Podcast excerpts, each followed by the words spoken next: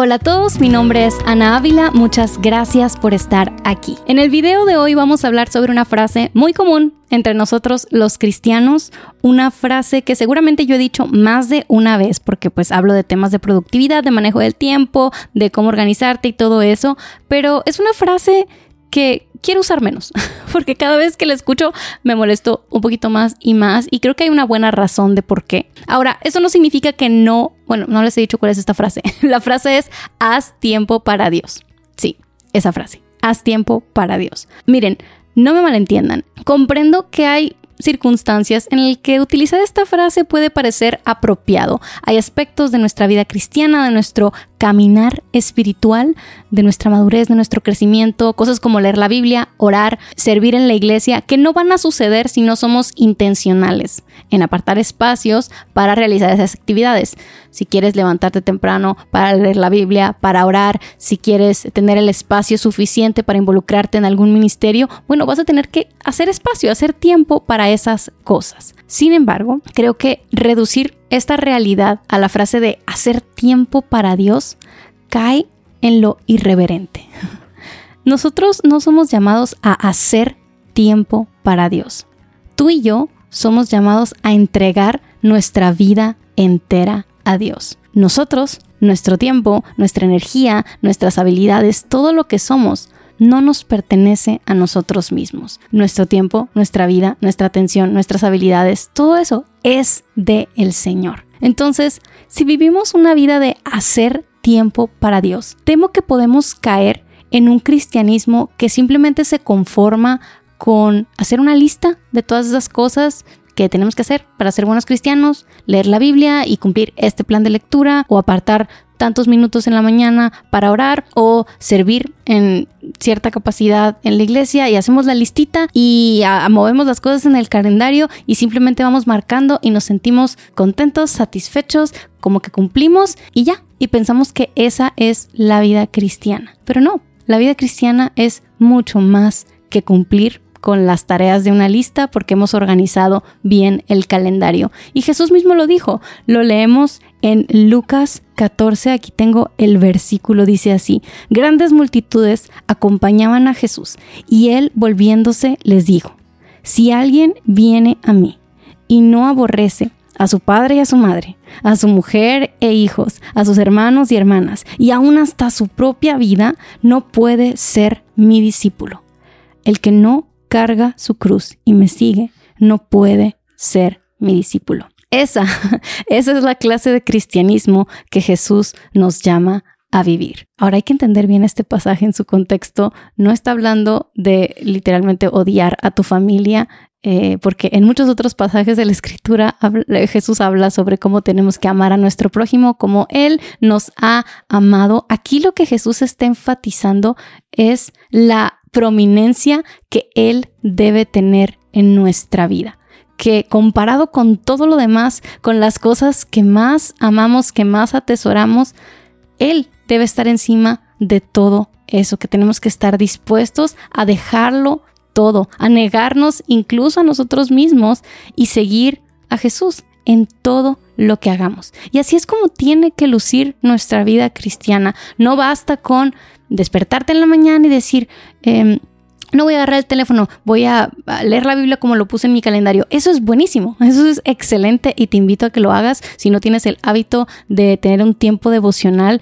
Tengo muchos videos al respecto, puedes aprender cómo ajustar tus rutinas para poder integrar esta parte crucial de nuestro desarrollo espiritual en tu vida. Eso es muy bueno, pero no es suficiente. Hacer tiempo para Dios no es suficiente para la vida cristiana. Dios no quiere una hora por aquí, por allá de tu tiempo y luego ya como que cumpliste y ahora sí, Dios está contento conmigo y me va a bendecir y puedo vivir la vida como se me da la gana. No, Dios quiere que te rindas delante de Él y entregues todo, todo, todo lo que tú eres, todo lo que deseas, todo lo que anhelas, tu futuro, tus sueños, tu tiempo, tu energía, tu atención, tus habilidades, todo lo que eres, debes de llevarlo a sus pies y preguntarle, Señor, ¿qué quieres? Que haga con esto que tú me has dado. Te lo entrego a ti, quiero seguirte completamente. Y esto luce de diferentes maneras para cada uno de nosotros. Todos tenemos eh, dones diferentes, lugares de responsabilidad diferentes y llamados diferentes para hacer cosas diferentes y eso está bien. Eh, no todos somos llamados a, por ejemplo, nosotros que estamos acá viviendo como misioneros en Guatemala o tenemos tantos amigos que hacen tantas cosas para el Señor. El Señor te ha llamado a ti a hacer tus cosas en donde tú estás, pero lo que sí es que sea lo que sea que estés haciendo, eres llamado a hacerlo de cara a Dios. Hay un término en teología que se llama coram deo, que es de cara a Dios, delante del rostro de Dios. Y esa es la vida que hemos sido llamados a vivir, una vida que considera al Señor en todo lo que hacemos. Que cuando cerramos la Biblia, porque hemos terminado de leer en la mañana y salimos y nos encontramos con nuestra familia, hablamos sabiendo que Dios está en medio de nosotros y que el Señor quiere ser glorificado a través de esa conversación. ¿Cómo vas a dirigirte? a tu familia, a tus hijos, a tus hermanos, a tus padres. Cuando sales al trabajo, estás de nuevo de cara a Dios, delante de Dios. ¿Cómo vas a hacer ese trabajo sabiendo que el Señor está ahí contigo y que Él quiere ser glorificado a través de ese tiempo en el que vas a estar, no sé, llenando una hoja de Excel o eh, atendiendo a clientes en un mostrador, qué sé yo? De cara a Dios. Entonces, una hora de, tu mañana es muy bueno. Es muy bueno que apartes de ese tiempo para leer tu Biblia y para orar, pero ese no es todo el tiempo que hay que hacer para Dios. Dios no quiere una hora de tu vida, Dios quiere tu vida entera. Y la buena noticia de todo esto es que no hay un mejor lugar, un lugar más seguro que estar que en la presencia de Dios, viviendo delante de Él en todo tiempo. Estaba leyendo el Salmo 91 hace unos días y dice así, el que habita al amparo del Altísimo morará a la sombra del Omnipotente. Diré yo al Señor, refugio mío y fortaleza mía, mi Dios en quien confío. Porque Él te libra del lazo del cazador y de la pestilencia mortal, con sus plumas te cubre y bajo sus alas hallas refugio. Escudo y baluarte es su fidelidad y más adelante habla el Señor, porque en mí ha puesto su amor, yo entonces lo libraré, lo exaltaré porque ha conocido mi nombre, me invocará y le responderé, yo estaré con él en la angustia, lo rescataré y lo honraré, lo saciaré de larga vida y le haré ver mi salvación. Siempre pienso en lo asombroso que es esta idea de que Dios nos ama. Yo sé que nosotros los cristianos hemos escuchado esto muchas veces y yo creo que hemos perdido el asombro de que Dios nos ama, pero esta es una idea que no existe en ninguna otra religión del mundo, el, tener un Dios que te ama como su Padre, que es cercano a ti, que se preocupa por ti, que te quiere guardar, que lo que pide de ti, tu servicio, tu vida, tu entrega, tu adoración, no es porque Él necesite algo, como si fuera un, un narcisista hambriento de poder, Él ya lo tiene todo, Él no necesita absolutamente nada, pero nos invita a venir a Él, a morar bajo sus alas, a adorarle, a servirle, porque Él sabe que es lo mejor para nosotros. Ese es nuestro Dios.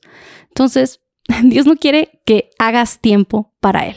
Dios quiere que le entregues tu vida entera. Te invito a que lo hagas y miren, todos nosotros hemos fallado, nos hemos quedado cortos y yo sé que muy probablemente muchos de nosotros hemos pensado en estas cosas y nos quedamos, sí, me encantaría, pero mira, fallo de esta y aquella manera. Todos nosotros lo hacemos. Yo soy la primera en decir que me quedo corta de vivir así, delante de Dios, de cara a Dios, entregándole absolutamente todo lo que soy todo el tiempo. Se me olvida muchas veces y termino viviendo para mí, para mis propios deseos, para mis propios gustos.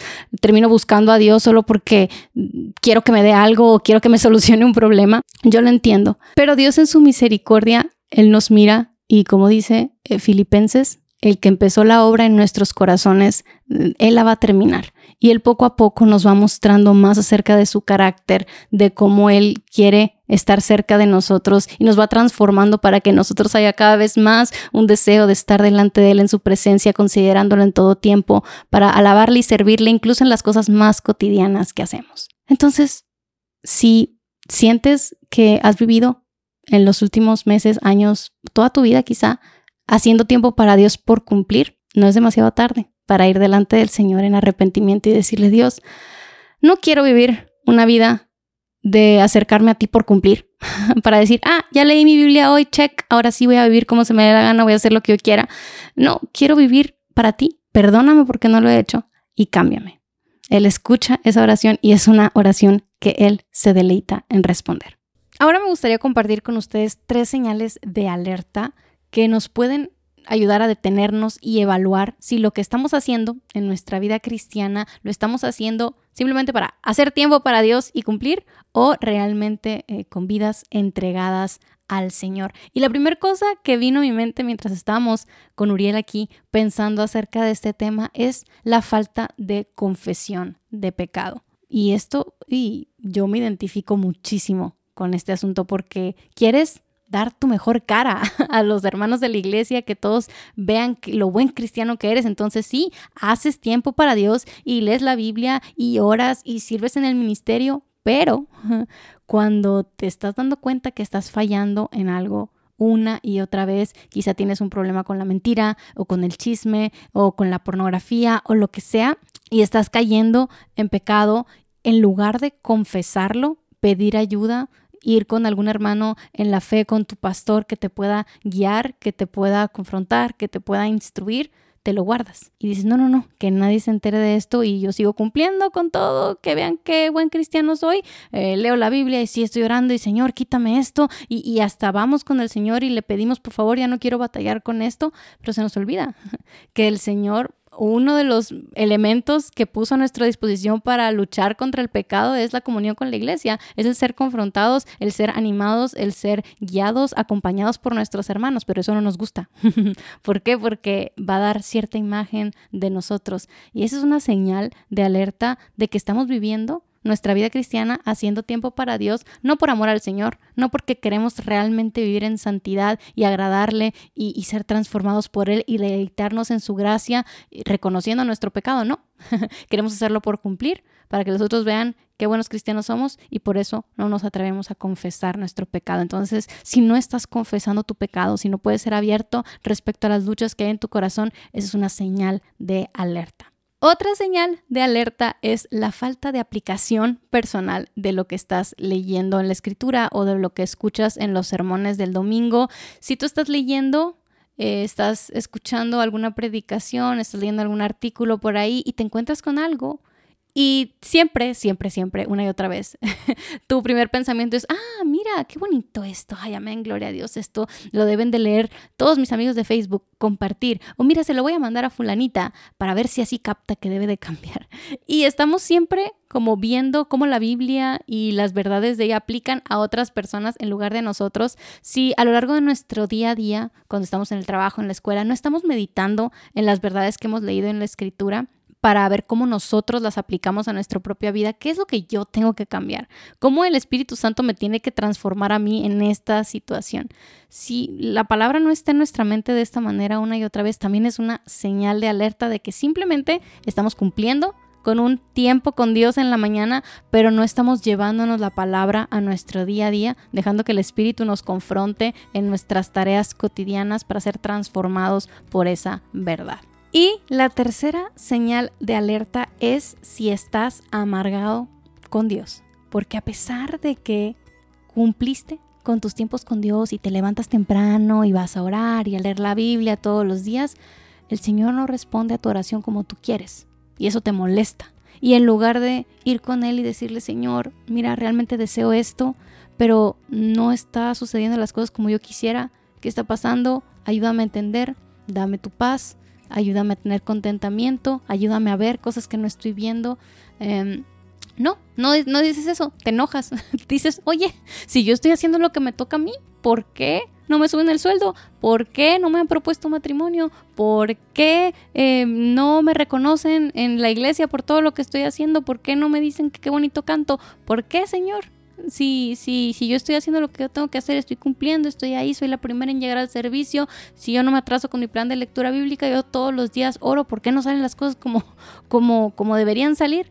Y, y hemos, no nos hemos dado cuenta, pero reducimos nuestra vida espiritual a transacciones. Señor, yo estoy aquí cumpliendo con lo que tengo que hacer, entonces tú dame, bendíceme y, y, queremos que Él nos bendiga de la manera que nosotros queremos, no según su sabiduría divina. Entonces, tres señales de alerta de que probablemente nuestra vida espiritual, el hacer tiempo para Dios es, es, simplemente para cumplir y no por del deleite de vivir nuestra vida entera para el Señor. la falta de confesión de pecado, el no aplicar a nuestra propia vida las verdades de la escritura que hemos estado leyendo y según esto meditando en ellas. No, no meditamos en ellas, simplemente cumplimos y vamos con nuestra vida sin aplicarlas a nuestro corazón. Y tercero, el reducir toda una transacción. El Señor, si no me estás cumpliendo, ¿qué onda? ¿Qué está pasando? Todas esas son señales de alerta terribles y debemos arrepentirnos delante de nuestro Señor porque esa no es la vida que Dios nos ha llamado a vivir. Él nos ha llamado a vivir una vida de cara a Él, que en la que le buscamos por amor a Él,